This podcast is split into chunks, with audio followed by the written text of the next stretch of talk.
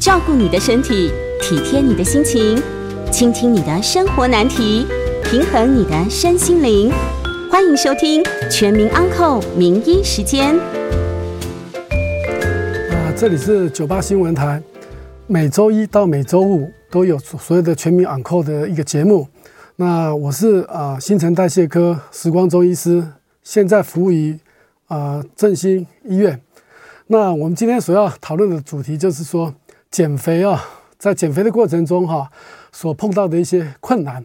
好，那我想把这些困难哈跟听众朋友分享之后，那我相信大家在减肥的啊过程中，应该会有意想不到的一些收获跟效果。那首先呢，我们要对肥胖做一个简单的定义。那其实我们来定义肥胖啊，其实有很多种的数据跟数值。不过呢，在临床上最主要的常用有两个，第一个就是所谓的身体质量指数 BMI。那另外一个就是量腰围，那这个计算的方法是非常简单，而且听众朋友，你只要测一个身高体重，你马上就知道你的身体质量指数到底是属于瘦的呢、正常的呢、过重的呢，还是胖的？哈，那我就举一个例子来讲，身体质量指数的算法就是体重去除以身高的平方，体重是以公斤为单位，身高是以公尺为单位。那比如说。一个六十公斤的人哦，他的身高是一百六十公分，那他的身体质量指数是多少呢？就是六十去除以一点六，得到这个数字，再除以一点六，除两次，那算出来大概就是二十三点四。那二十三点四，那他的体位来讲，基本上是属于正常的。我们台湾啊，对肥胖的定义就是说，你的 BMI 身体质量指数超过二十七以上，我们才叫做肥胖。那正常的 BMI 就是介于十八点五到二十四之间，那二十四到二十七呢，就是所谓的体重过重。如果说呢，你的身体质量指数小于十八点五的话，那就是过轻了。换句话说，也就是太瘦了。好，所以说大家自己只要知道你的身高跟体重，你就可以很容易的计算出你自己的身体质量指数到底是多少。那你的体型是属于哪一个部分的哈？那另外一个就是测量这个腰围。那测量腰围就更简单了。那一般来讲，哈，男生来讲超过九十公分啊，我们就把它算是肥胖；女生的腰围超过八十公分，我们就把它算作是肥胖。那九十公分的概念大概是多少呢？也就是三十六寸腰左右。所以说，当男生的裤子的腰围超过三十六寸以上，那就代表你的腰围大概超过了九十公分啊，也就是属于肥胖的。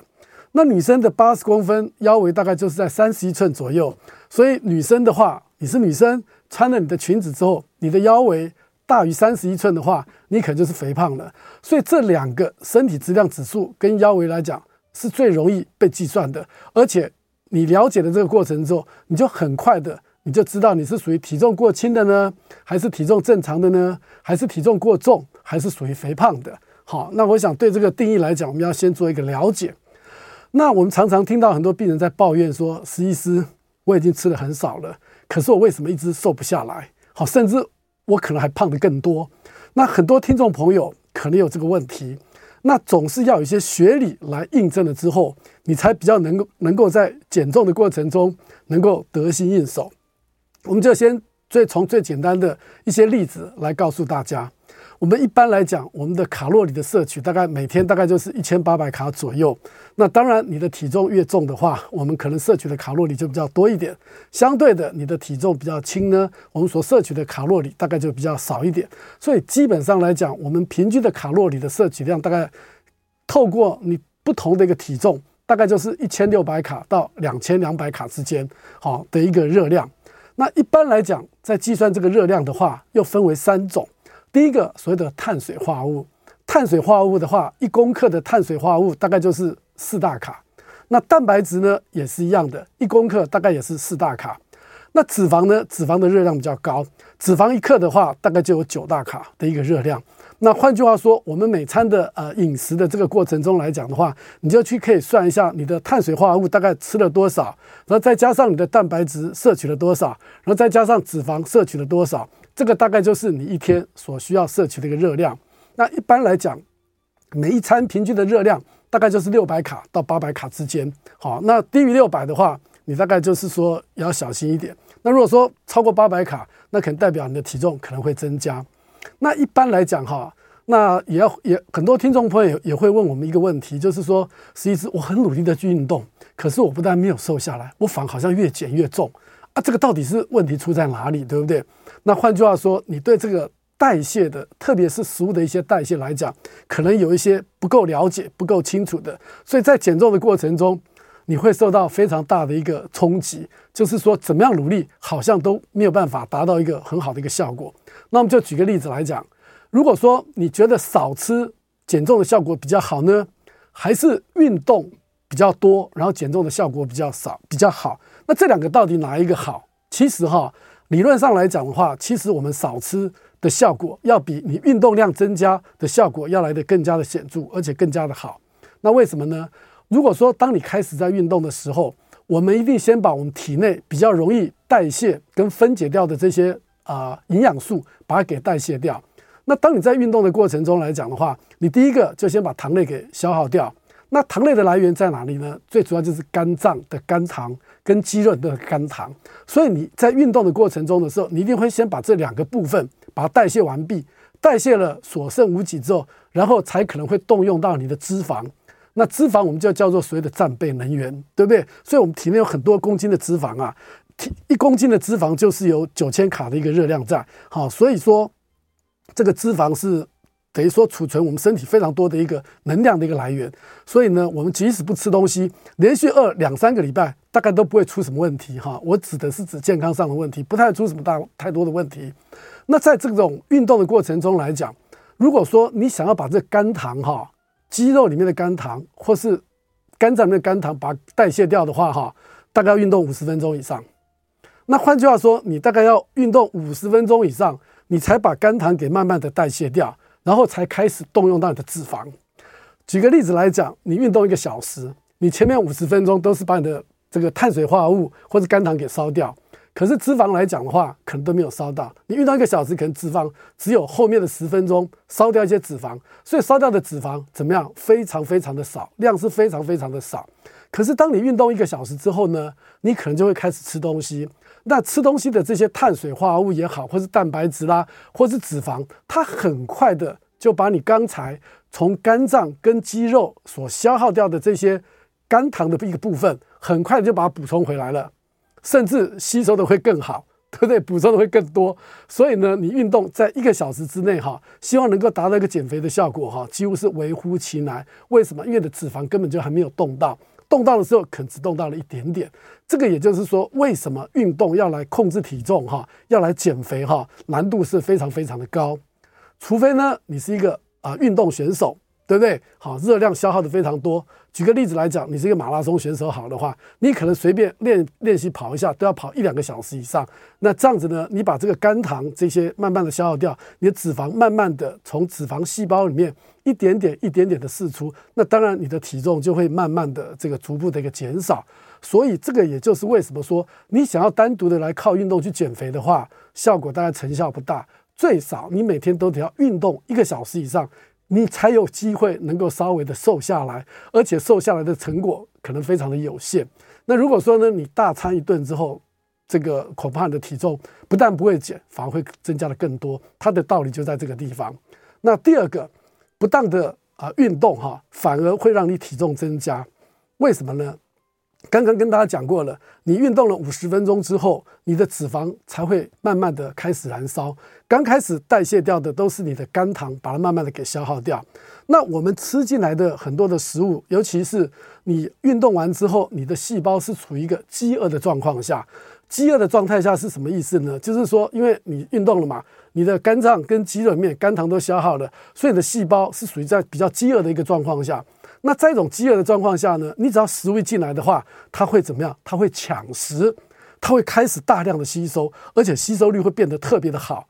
举个例子来讲，你平常呃不运动的人吃了五百卡的食物之后，它的吸收可能只有一半，可能只吸收了两百五十卡，另外两百五十卡大概就变成热量给消耗掉，好，大概就没有办法吸收。那如果说是你经过了一个运动之后，你热量消耗了一部分，对不对？结果你同样的是吃进五百卡的一个热量，吸收率可能就会超过三百五、四百卡，甚至到四百五。换句话说，它吸收的能力更强，从五十 percent 提升到七八十 percent 以上。所以那为什么会这样？就是因为肌细胞处于一个饥饿的一个状况下，所以当你给它食物的时候，它很快的就把它吸收，不但的吸收，它要储存它的能量，留作以后的一个用途，所以它吸收的会更好。这个也就是为什么很多在减重的过程中的听众朋友们，他连续饿了好几天，哇，到最后实在是撑不下去，很饿，然后去大吃一顿，结果呢，就造成了这种所谓细胞饥饿的一个状态。然后呢，大吃之后，你吃的热量可能会比较高，再加上它吸收吸收率的提高，所以呢，你这饿了几天，说实在，简直就让自己多受罪，而达不到任何减重的一个效果。那换句话说，减重的一个过程中，我们需要慢慢的循序渐进，这样才能够达到一个减重的一个效果。所以呢，这个地方就是要提醒听众朋友，一般来讲，我们运动重不重要？运动还是很重要。可是你要利用运动来减重的话，说实在的，不太容易，效果不彰。除非你本身就是一个长期有在做长时间运动的这些哈选手啦，或是你平常就能够健身，或是各方面运动能够达最少最少要一个小时以上，这时候减肥的效果才会出现一点点好，而且要不断的持之以恒好才能够达到一个效果。否则的话，你可能真的是会越减越胖，然后呢，而且呢对自己也没有信心。所以了解了这个道理之后，大家就知道应该怎么样去做一个减重的一个动作。第一个要持续。然后第二个时间的动能一定要够，然后第三个运动完后千万不可以吃的太多，你吃的太多它吸收的更好，这个就是减肥大家所谓经常经常所碰到的一个问题。想要利用减重来减肥的话，其实是不太容易达成的。那第二个饮食的控制来减重的效果是比较好的。那在临床上我们有所谓的低热量饮食。跟极低热量的饮食，那换句话说，就是希望病人少吃一点，不要吃的那么多，对不对？那每天呢，大概减少个五百卡左右的个吸收。那五百卡大家算一算，你你减重了一个礼拜，对不对？每天少摄取五百卡，五百卡，一个礼拜呢，大概就是三千五百卡。那三千五百卡刚好是不是就是脂肪的五百克啊？因为一开始我就跟大家提过。一公斤的脂肪大概有七千七千七百大卡左右，那你少了三千五百大卡，是不是一个礼拜大概就是你只能瘦个半公斤左右？所以我们在减重的过程中，希望病人一个月哈，在减的过程中不要超过两公斤的道理，就是在这个地方。因为你每天呢少个五百卡的吸收，慢慢逐步的循序渐进，这样子的话，在减重的过程中，你也不会觉得很难过，或是有太大的一个饥饿感，你当然就不会想去好好的饱食一餐。饱食一餐的结果的话，就是可能会把你前几天的这个好不容易维持的一个战果，完全的给消耗殆尽。好，所以说我们还是要靠食物减重，会要比运动减重要来得更加的好一些。这个是要告诉听众朋友第一个最重要的一个问题。然后第二个呢，减重来讲，很多人现在也是一窝蜂的在减重。再加上市面上有很多的药品，甚至针剂啊，都可以来帮助病人减重。所以呢，很多的听众朋友都会啊跃跃一试，不管是年轻的、而老的，或是男生或是女生，这种在减重的过程中，尤其在同事之间，可能就会变成一种风潮。那我们要怎么样去做一个正确的一个减重的方式呢？啊，也是当然就非常的重要。首先呢，在做减重之前哈，奉劝大家一定要先去做体检。好，因为如果说你体内啊身体健康有一些血糖的问题啦、血脂肪的问题啦，这个会让你在不知情的一个情况下，突然一个剧烈的一个运动，可能就会带来生命上的一些危险。好，那诸如此类的话，不同的年龄在减重的过程中，也是有不同的一种方法。那男女也是有别的哈。那等一下呢，我们先休息一下，进入广告，我们再来跟大家说明第二个单元啊，有关这个减重的一个成果跟预估，跟那个来给大家做一个分享。我们先进进入广告，休息一下。欢迎回到九八新闻台全民昂 n 的节目，我是振兴医院新陈代谢科时光中医师。今天的内容也同步在 YouTube 同步的播出，待会会有时间呃给听众朋友大家打电话进来 call in，我们的 call in 专线是零二八三六九三三九八零二八三六九三三九八。我们接着再来跟大家分享一个在减重的过程中。我们如何的啊来预测哪些人是比较容易成功的？好，那当然男男生、女生或是年纪轻跟年纪大的减重的这个效果会不一样。那当然，这个地方所要跟大家讲的一个重点就是所谓的肌少症的问题哈。因为有些人哈，特别是一些呃老年人哈，我们刚刚也有特别有提到，就是说计算身体质量指数的一个方法，还有这个所谓的腰围。其实除此之外还有很多的方法。那当然，这两种简单的计算方式可以用在百分之八九十 percent 的病人的身上，可是还有一些一二十 percent 的病人，恐怕用这种方法来计算，可能就不太适合了。那我们就来讲老年人。因为老年人现在有很多的慢性病，包括了糖尿病、高血压、胆固醇过高，对不对？然后这些慢性病的病人来讲，他都有一个共通的一个特色，就是什么？他的体重可能是超重的，或是属于肥胖的。所以呢，对这些啊、肥胖的这些啊、大哥大姐们来讲的话，肥胖变成是一个非常重要的一个事情。我们不能啊、很轻易的就让这些老年人啊、叫他去运动啊，哈，那个叫他去减重啊，这个东西我们要考虑到安全的一个状况。那甚至有很多比较。年纪比较大的资深的病人，或是比较胖的病人，他不只有这些慢性病的问题，他有关节炎的问题，对不对？很多会造成膝关节的。一些啊、呃、退化，甚至还有一个骨质疏松的问题，所以在老年人在减重的过程中来讲的话，跟年轻人是不太一样的。那男生跟女生来讲，因为生理本身的结构呃也不太一样，所以同样的，我们对减重的要求或是给他设定的目标呃也是不太一样的。那以女生来讲的话，特别是一些孕妇。生完之后，她的体重增加了，她希望在最短的时间之内能够恢复她的一个身材来讲的话，她在减重的过程中跟一般啊没有怀孕或是对一个没有结过婚的女性来讲，好，她的减重过程啊是不太一样的。甚至女性在五十岁的这个达到了更年期之后，体重也是慢慢的会直线上升。那目前来讲，以减重门诊来讲，这部分的女性病人是蛮多的，好，因为她更年期之后，对不对？那她又想要瘦下来，对不对？那这种减重的一个过程跟目标来讲，跟年轻人来讲啊也是不一样的。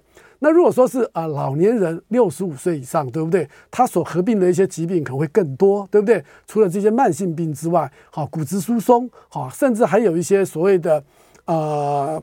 行走的这些问题，还有包括家人支不支持的问题，这些等等，都是要所谓要考虑的。那当然重点就是所谓肌少症的问题。那其实年纪大的病人哈，除了在要减重的过程之中要先做体检，更重要的就是说要找寻适当的运动来帮这个病人来做一个减重的一个动作，不能跟年轻人一样。那他的要求我们要稍微的宽松一点，也不能太严格。我们就举例来讲，年轻人他可能可以去做很强烈的。有氧运动对不对？跑步、打球、篮球、游泳运动啊，这些等等，可对老年人来讲，可能就不太适合。为什么？因为老年人哈，他除了这些慢性病之外，他的血管可能也比较脆弱一些些。所以呢，年纪大的这些减重的这些资深长者哈，他不适合做短时间之内姿势改变太大的一个运动。例如什么东西呢？例如就是说，你要打排球。啊，打篮球对不对？去跟人家跑一百公尺，或是跟人家去做这种引体向上、仰卧起坐。当然，如果说你平常有接受训练的话，或是循序渐进的话，基本上来讲是比较安全的。那如果说你从来都没做过，一开始就要做这种运动的话，其实那个运动是蛮危险的哈。这个也可以说明一个例子，为什么有些，特别是在冬天的时候，有些人在打麻将，对不对？我们从小就知道有人在打麻将，打到一半自摸，啊，突然就中风了啊？为什么？这个就是。瞬间哈，你的动态跟静态改变得太太快速太快，所以造成你这个血管哈无法承受，然后就可能造成血管塞住，甚至血管破裂掉，就形成了一种中风，甚至还会造成猝死的一种过程呐哈。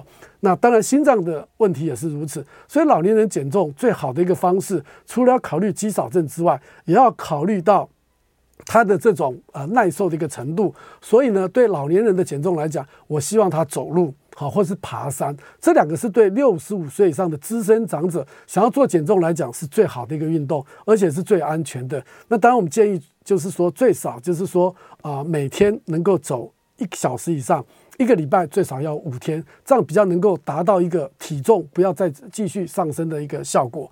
所以呢，在减重，我们先不要先求说你要减多少公斤，我们起码的第一步就是说，我们的体重不要再。慢慢的上去，这点是蛮重要的。好，这个年轻年年纪大的哈，减少这这部分的这个减重来讲哈，这点是要特别提出来的。然后刚才有提到一个所谓的排糖药，对不对？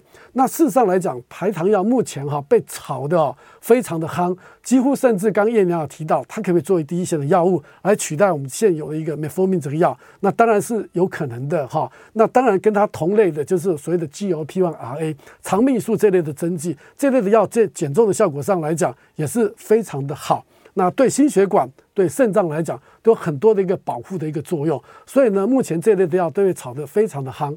那特别是这种所谓的排糖药，它最大的一个呃要考虑的就是所谓的肌少症的问题。所以年纪大的病人来讲，在使用这类的药物的时候，我们更要。要要小心的一个谨慎，哈，并不是说，哎，每个病人来，哎，所以虽然他对心血管方面是有好处的，我们就呃大量的去使用在这个病人身上。当然，对心血管来讲，他可能是得到了一些好处，可是相对的，他可能你也会造成他一个肌少症的问题，哈。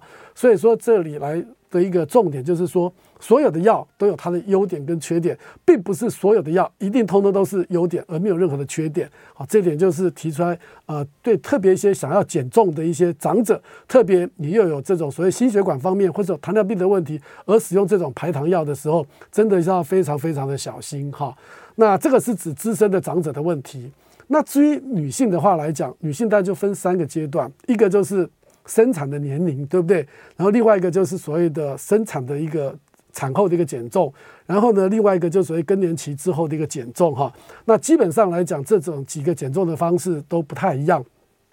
那还有一种人就是怎么样？就是说他平常有抽烟喝酒的这些病人来讲，现在突然把烟给戒掉了，那他的体重也会上升，而且短时间之内上上升的很多，对不对？那那时候他也可能会来看门诊说，实际是我把烟戒掉了。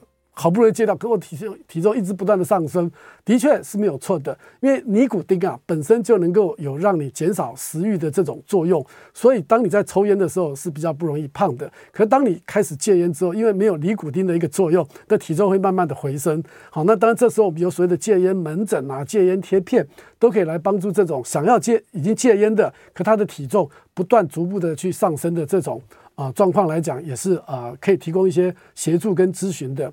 然后另外一个就所谓的年轻人，那事实上来讲，在我们的门诊中哈，很多的年轻女性哈要来做减重，可是呢，这些年轻的女性哈，其实她们基本上是大部分。都是不需要减重的，好，那他们都会苦苦的哀求说：“没关系嘛，试一试就让我试试看嘛，没有效果也没有关系嘛，我不过就这么想瘦个两三公斤而已，我这个要求不高嘛，你就帮我给我一点药好不好，让我能够稍微瘦一下。” 这是经常我们所会碰到的问题，甚至有些啊女生说：“哎呀，我快要这个结婚了哈，我可能要去拍照，或是有这个约会的机会呢，总是希望这个短时间能够啊瘦下来，然后他还会给你一些建议。”不外乎就哎，你可不可以帮我打个利尿针，对不对？或是帮我想办法，呃，怎么样瘦身？好，我吃什么药哈，能够赶快的让瘦个一两公斤就好了。我不多，我也不贪心哈，诸如此类的问题哈，我都会跟我的病人讲说，你不要想这么多，我大概是不会开药给你吃了。为什么？因为药物来讲都有它的适应症。如果说你没有达到这个符合适应症的这种情况下的话，基本上我是不会这个去。啊、呃，开药给你服用的，而且呢，你没有达到这种适应症来讲的话，即使这个药对某些人很好的话，对你会不会产生某种程度的伤害，这个就不得而知了。好，这是另外一类病人的减重。那还有一种就青少年。那现在因为来讲，父母亲都已经慢慢的非常重视青少年的这个体态，因为这个太胖的这个呃中小学生的话，可能在同才的面前来讲的话，偶尔难免会被作为一个调侃的一种对象了哈，这个也是另类的一种霸凌了哈，所以很多的父母亲已经也都注意到这一块了，所以说在寒暑假的时候，都很希望这个带小朋友呢来做一个减重的一个动作，甚至很多的医院哈，很多的营养师也开了所谓的胖胖班，好减。重的胖胖班，好来这个帮这些呃比较年轻的这个小朋友来减重哈。那年轻的小朋友减重，说实在的，效果都不太好。呃，为什么说不太好？因为呢，小孩子的这个克制力比较不像这个成年人的克制力能够这么强。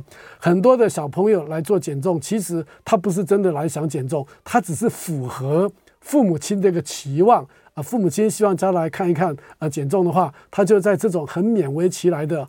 一种状况下来看一下减重，因为有些时候看到这些小朋友也非常的有意思，我就问他：小明啊，你是不是真的想减重啊？然后他经常会使一个眼色，眼睛就往那边看一下，他的意思就是告诉我，他是。爸爸妈妈要他来减重，他自己不是那么想减重的。那如果说碰到这种小朋友的话，其实你要他好好的配合啊饮食的一个控制，还有养成一个运动的习惯，其实是不太容易的。特别是刚开始进入青春期的这些少女哈，因为她有这些性荷尔蒙的一个作用，还有生长激素的作用，那这两个荷尔蒙的作用就会变得胃口非常的好。而且吸收率会变得非常的强，所以呢，在这时候来讲，很多的啊青少年就是这时候开始变胖的。那如果说是这时候开始变胖的一个过程中来讲的话，没有很快的把它停止住的话，他可能到了念大学的时候，甚至出了社会，他就一路的胖下去。所以大家不妨回想看看，我们什么时候开始变胖的？大部分就是在高中国高中生的时候，那时候因为生长发育都吃的很多，那无形中呢，如果说在饮食上没有做一个节制的话，可能这个胃慢慢也被撑大了，然后呢，你就会开始越吃越多，越吃越多，到最后就变成一种恶性循环。好，那再加上企图心也没有那么强的一种情况下呢，好，那当然减重的效果都比较不好。所以呢，当一个病人啊来看诊的时候，我们就可以大概的预测。它到底的这个减重的成果到底好或是不好哈？那我想呢，基于时间的关系，我们在这个地方休息一下，呃，进入广告。那等一下也会接受大家 call in 的一个呃来电的一个咨询。欢迎回到九八新闻台全民昂扣的节目，我是振兴医院新陈代谢科史光宗医师。今天的节目也同步在 YouTube 播播出，同步的播出。那我们现在开始可以接受这个现场啊听众朋友的 call in 的专线，我们的 call in 电话是零二八三六九三三九八零二八三六九三三九八。呃，刘先生，请说。哎哎，史大夫你好。我糖尿病已经有三十年以上的那个历史哈，我本身也有三高哈，那我现在量了那个那个那个血压哈，脉压也也超过六十，那我最近有做一些检查哈，说我身体的钙化情形呢，比上次还要多，那这个是不是严重的不可逆？？OK，好，那欢迎刘先生的一个。如何能够降低哈？这是第一个。第二个问题就是说，我本身有打那个混合型的胰岛素，然后超过两百五要打那个快速型的。那我中午跟晚上去打，中午打是没有问题，可以降下来。可是晚上打的时候，那个效果比较没有哈。但是我本身是有那种比较容易紧张或忧郁的那种神经质哈。那是不是会造成说这个东西有没有办法把它压下来？那这个东西的我要。刘先生，可不可以请你把收音机哈，把你的收音机关小声一点，因为有点干扰哈。请你把收音机关小声一点哈，谢谢，谢谢。好，两个问题对不对哈？那首先第一个就是说你有三高的问题，提到这个所谓的钙化指数的问题哈。一般来讲哈，这钙化指数哈，呃，在全民健保里面，大家是比较不会去做的一个东西了哈。这个可能就是要。呃，自费，它可以算出你血管哈一个钙化指数的一个方向。那当然，你的钙化指数越高的话，就是代表你心血管的这种疾病就是越高的哈。一般人来讲的话哈，大概低于四十以下的话都算是啊不错的。如果说高过一千以上的话，它这钙化指数就蛮高的哈。所以说钙化指数就是评估你血管硬化的一个程度。你的钙化指数越高的话，就代表你的血管是越硬的。那在啊不久的将来你。钙化指数越高的话，你发生心血管的机会是比较高的。那如果说你做出来钙化指数是零的话，那恭喜你，真的你在五年甚至到十年之内啊，发生心血管的机会是大幅的下降。好，所以说这是钙化指数一个在临床上所用的一个意义。当然，我们来评估这个心脏血管方面的问题，钙化指数只是一个呃其中一个是属于比较。不侵入性的一个指标，那当然我们还有一些其他侵入性的指标来可以评估你这个心血管方面的功能哈，这是第一个问题。那第二个啊，你打了两次的胰岛素混合型的。然后在中餐的话，你打了一个速效型的胰岛素，然后血糖很快的可以降下来。那到了晚上的时候，哈，感觉上降血糖的效果不好。那当然你想解决这个问题，对不对？那如果说要解决这个问题，我会建议你就是说，吃完晚饭之后，希望你能够去散步，最少要做三十分钟的一个所谓的散步。那如果说你能够走到一个小时，当然是更好。不行的话，勉为其难也要走到三十分钟。那如果说你饭后，十五分钟到半个小时去之后，你去慢慢做一个散步的动作来讲，这个对你血糖的下降是非常非常的有用。那特别散步来讲的话，哈，对血糖、血压跟胆固醇来讲的话，它对血糖的效果是最佳的一个显著。那如果说是啊，为什么为什么有些啊病人早上的血糖高啊，有些病人哈下午的血糖会高？那当然这个里面还有一些学理的一个现象存在。好，那我想这个地方我就不多说。有些大部分的病人都是早上糖尿病的病人早上血糖是比较高。反而到了晚上或者下午，他的血糖是比较低的。那有些时候可能跟你的工作呃也会有点影响。不过如果说就你而言的话，我是希望你晚饭之后能够去散步个三十分钟，这样子的话，你睡前的血糖应该会降得非常的漂亮哦。好。那这个地方有一个郭小姐有提到，就是说，呃，有些人不胖哈，可是却有脂肪肝哈。那脂肪肝运动比较有效，还是饮食控制比较有效哈？这个问题也是问得非常的很好的一个题目了哈。那的确，我刚才有提到过，就是说，我们来看肥胖哈，就是说临床上用的最两个简单的指数。就是一个身体质量指数，你只要知道身高体重就可以了。那另外一个就是羊腰围。那事实上来讲，还有很多种不同的一个测量方式。那我们就举个例子来讲，我们国内的肥胖的身体质量指数跟国外的肥胖的身体质量指数就不太一样。我们台湾是定在二十七，以美国来讲，它是定到三十。啊，为什么会有这种差别呢？最主要就是说，当我们的国人身体质量指数在二十七的时候，它产生这些所谓的心血管疾病跟肥胖所造成的这些慢性并发症，等同于啊美国人三十这个身体质量指数三十是等同的。所以呢，人家说我们这个东方人，特别是亚洲人比较城府。为什么？外表虽然看起来都不胖，可是它里面的脂肪是比较高的，所以我们的身体质量指数定得比较。比较低一点，二十七。那然后欧美的话，因为它看起来外表虽然是很胖，可是它胖的都是在皮下脂肪。那皮下脂肪对我们的健康来讲是比较没有危害的，内脏脂肪是比较危害的比较多了哈。那脂肪肝哈是运动比较有效，饮还是饮食比较有效？其实两个都有效。好，你只要能够把体重给控制下来，你的脂肪肝就能够得到改善。所以不论是饮食也好，或是运动也好，都是非常有效的哈。好，林先生，请说。您好，两个问题跟您请教。呃，最近都有人呢，在这个广告都看到一些瘦瘦笔、瘦瘦针哦，都有人会啊去偷偷施打这个类似肠泌素、GLP-1 这类的药，希望可以减肥了哦。那站在医师的立场来看呢，如果有一些人为了减肥偷偷去使用这些药物，对于一个啊不是很胖的一般人啊，你这样偷用这种药物。会有什么样的影响啊？第二个问题是说，坊间有传言哦，这个骨质疏松的人，因为他的骨密素的分泌减少，啊，连带连这个肠泌素的分泌也会受到影响，所以骨质疏松的人可能会比一般人有更高的比例会罹患这个糖尿病，而不知道您的专业您怎么看哦？以上跟您请教，我在家收听。谢谢，谢这个艳良的这个来来电哈。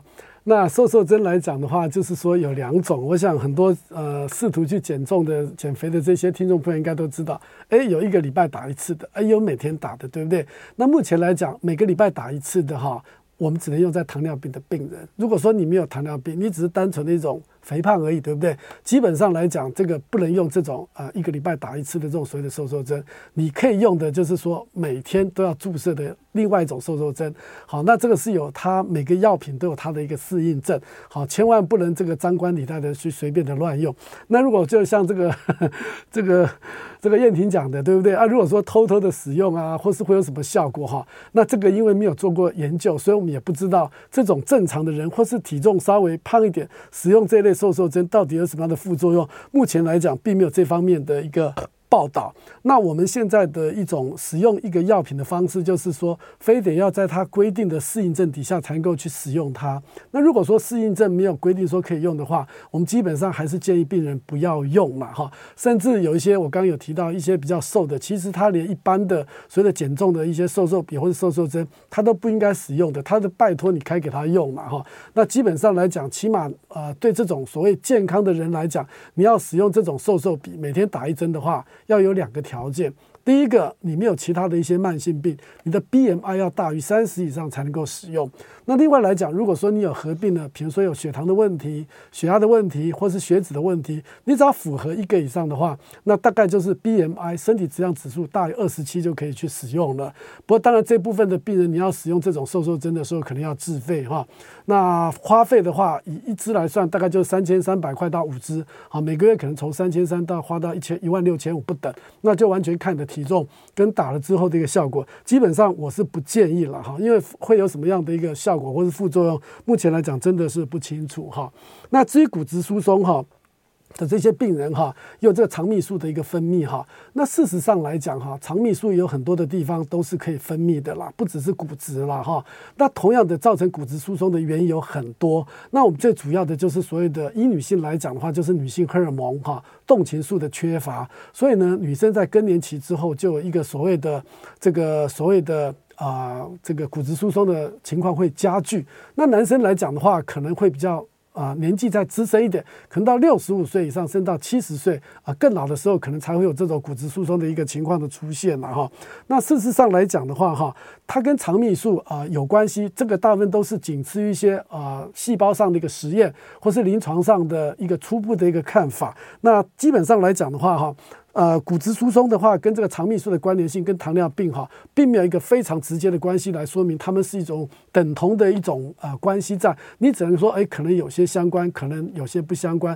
不过这类的来讲的话，目前并没有盖棺论定说一定是有一个非常强烈的一个相关嘛啊。那这仅是在实验上一些啊、一些文章的一个发表而已。那对人来讲的话哈，其实目前来讲，这个讲法还是太过太过早了一点，还没有成熟到那种程度了哈。好，好林先生，请说。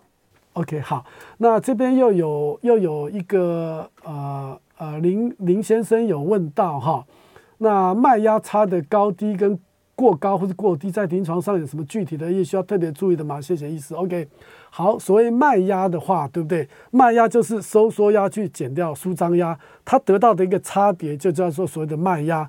我们举个例子来讲，大家去测量血压的时候，你的血压大概一百四九十，对不对？还有一个心跳七十，有三个数字，那你的脉压就是一百四去减掉九十，就是五十啦。如果说脉压比较低的一种情况下，就是代表你的心脏功能是比较不好的，好，心脏功能不好，所以它的脉压会比较低，比较接近，也就是收缩压跟舒张压比较接近，这代表心脏的一个功能。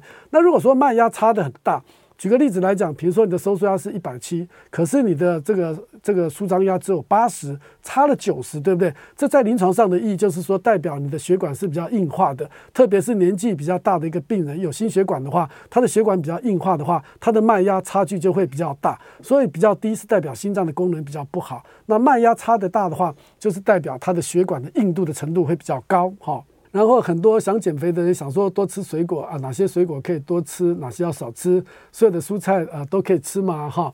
想要减肥的人哈，其实吃水果的话，其实我们也可以看它的热量。那如果说你想要吃水果的话，我们就希望你不要吃太甜的水果，也不要吃水分太多的水果了哈。因为如果说它很甜，水分又很多，那当然这个就是果糖嘛。那果糖其实跟葡萄到果糖到我们体内还是会转变成葡萄糖，所以它的热量还是蛮高的哈。所以说我们就尽量吃一些甜度不是那么高，对不对？然后水分不是那么高的一种水果的话，是比较健康的一个水果啦。那当然。考虑的可能就是芭乐是很健康的，对不对？还有这个番茄，好，或是苹果，好，或是这个所谓的柠檬啦，哈，这些甜度不是那么高的，而且水分没有那么高的水果，基本上来讲是比较好的。那所有的蔬菜都可以吃吗？大部分的蔬菜都是可以吃的啦，哈，除非你对某些蔬菜呃过敏。不过在这个地方要强调的就是说，饮食还是要均衡，你不能说只吃蔬菜跟水果来减重，然后其他的蛋白质或是其他的脂肪都不吃，其实这样子也是不可以的哈。我们在减重的过程中，是所有的呃食物来讲，通通都是要减少的，而不是单独减少其中的一个哈。好，时间的关系，我们先进入广告休息一下，待会再来接受听众朋友的现场的一个 call in。欢迎回到全民昂扣的节目，九八新闻台的全民昂扣节目，我是振兴医院新陈代谢科时光中医师。今天的节目也同步在 YouTube 呃同步的播出。呃，如果说呃听众朋友有问题的话，可以随时呃拨进来。好，我们的呃专线是零二八三六九三三九八零二八三六九三三九八。好，那我们就呃接收接听陈小姐的电话。陈小姐，请说。石医师好，呃，想请问一下，刚才你说的那个脉差太低不好，呃，但是你说差的太多，比如差九十，你刚刚举例也不好，你说那表示血管硬化，那比较好、比较健康的血管，它的脉差应该落在啊，呃什么什么数值？还有年龄不同，这个数值是不是会不一样？就是标准。不一样。第二个问题是，呃，如果有糖尿病，就是有糖尿病倾向的人，他可以呃用饮食的控制是用脂肪去取代那个糖类碳水化合物吗？OK，好，好，好，非常好的一个问题哈。两个问题，第一个卖差的问题哈。一般来讲，卖差比较好的卖差，就是说四十到六十之间是属于比较好的卖差啦。如果低于四十，高过六十的话，可能就比较不好。好，这个是第一个回答您。那另外来讲，不同的年龄，它的标准是不是啊不一样？基本上来讲，它的标准是一样的哈。那我刚刚跟大家提过，就是说脉差太大的话，对不对？就代表血管硬化的一个程度。那这个老年人是比较常见的。那如果说脉差太低的话，就代表他心脏的功能变得比较差。因为收缩压跟舒张压差不多的话，换句话说，你的心脏是属于一个不动的一个状况下，所以比较是不好的哈。我们都希望啊能够维持四十到六十之间的一个脉压哈，脉压差是。比较好的，哈，这是您的第一个问题。那第二个问题是，呃，是糖尿，呃，可不可以请再说一下第二个问题？陈小姐，不好意思，陈小姐可以请再拨进来吗？啊，这边那个有一个样问到说，常吃面包、蛋糕跟炒面。真的比较容易变成糖尿病吗？好，其实呃，得到糖尿病大部分基本上来讲都跟遗传是有关系的。那你吃这种甜点的话，对不对？只是呃加重胰岛素的一个分泌，久而久之呢，也可能会让胰岛素给分泌这个这个变得比较少。好，所以说它会加重，它不是一个主要的病因，它最主要的病因啊是是还是遗传的一个因素了哈。不好意思啊，陈小姐，请说，刚我没有听到你的第二个问题。没关系，就是我请教一下，就是如果有。糖尿病倾向的人，他可以在饮食方面，他可以调整用脂肪。呃，脂肪类的食物或蛋白质高的食物去取代那个糖碳水化合物吗？OK，好，谢谢您的问题。OK，好，那我们一般来讲常见的这种饮食的一个分配啦，碳水化合物大概就是占了是啊、呃、比较高一点，大概五十五个 percent 左右了哈。然后蛋白质呢，大概是占了十五个 percent 左右，呃，十五个 percent 左右。那脂肪的话，大概是呃，对不起，蛋白质占三十五个 percent 左右，脂肪大概占十五个 percent 左右，基本上大概是一个普通的一个状况。那因为糖尿病的病人，对不对？他吃了碳水化合物之后，可能血糖就会飙得比较高，对不对？然后再加上有一些糖尿病肾病变的病人，我们希望他又采用一个蛋白质的一个饮食，对不对？那换句话说，油脂的比例相对的就比较高了，对不对？那在这种情况下，油脂的比例的确是可以做一个适当的一个提升。可是我们所希望的油脂是好的油脂，是属于啊。多元不饱和脂肪酸的一个油脂，好的油脂，而我们是希望要减少饱和脂肪酸的一个摄取，好，所以说油脂的量是可以提升，没有错。不过也要考虑到病人是不是有心血管方面的问题，而我们所要的油脂是属于呃不饱和脂肪酸的油脂，呃，而不是饱和脂肪酸的油脂，油脂的热量是可以提高的，嘿。哦，这个有个涵涵呃要问，是不是从小真的从小就要养成正确饮食的习惯哈？我想是的哈，我们从小就应该养成一个呃饮食的一个习惯哈。好，那最后我想跟听众朋友分享的话，运动到底有什么样的好处，对不对？那运动来讲，我们刚刚讲了那么多，如果说你能够瘦下来的话，对不对？体重真的能够循序渐渐进。每一个月大概瘦个两公斤，一个礼拜瘦个半公斤左右。大家想想看，你如果说累积个半年的话，其实成果也是非常非常的辉煌啊，也大概可以少个八到十二公斤左右，对不对？好，所以说循序渐进是蛮重要的。每天大概要减少摄取五百卡的一个食物了哈，这样的话才能够达到一个减重的效果。起码好处第一个，你的自信心。增加了，我常常跟我的病人讲哈，减重其实是非常非常困难的。你真的只要能够减下来的话，基本上你做任何事情都可以成功，很少不成功的。为什么？因为你要挑战你的食欲哈，还有这个色香各个方面哈，能够让自己瘦下来。只要能够减重成功的话哈，的确做任何事情都可以成功。那大家什么叫做减重成功呢？其实减重成功也不是大家想象那么容易啦。就是说你要把你减下来的体重，不管是五个 percent 也好，或十个 percent 也可以，要维持五年哈，才能够算是减重成功啊。你不能说诶，我维持三个月，或是我维持半年，我叫做减重成功。哦，no，不是这样子的哈，要维持五年以上，我们才算是减重成功。那么减重的一个定义就是说，希望你能够减重五个 percent 以上啊、就可以了。为什么？因为只要能够减重五个 percent 以上，基本上你的一些慢性病，包括的血糖、血压、血脂，都可以得到呃立即上的一个改善，甚至也可以呃逆转一些呃动脉硬化这些的一个可能性。所以我们的要求是希望能够减少五公斤以上。那长期五年来讲要维持，其实也并不容易。所以成功这两个字，有些时候真的不能随便去引用说，诶，我三个月就可以成功了。那这是起码在做任何事情来讲，你的自信心提升了，因为减重真的是不容易，而且这里面还牵扯到一些行为的这些改变等等，好，这是好处。那另外来讲，对身体，不不管是对你的心脏，或是你的肺脏、肝脏、肠胃各个的器官。都能够得到一些呃舒压的一个动作，所以呢，我常常会呃鼓励我的病人，其实最好的舒压呢，就是去散步或是去走路啊，这些等等，这是最好的。那除此之外，还有减重还有很多很多的好处。好，那我想基于时间的关系，我们在这个地方就不多加的说明了哈。我觉得减肥目前来讲是一个非常夯的一个显学，大家都很想去做，包括我自己在内。好，我也曾经呃试过，不过我的第一步就是说维持现状，不要让体重增加，这才是最重要的哈。那我。我想基于时间的关系，我们今天就啊讨论到这个地方。希望以后有机会能够再跟听众朋友大家来一起讨论这个减肥所碰到的一些难题跟困难之处，也希望能够帮助大家能够顺利的减肥成功。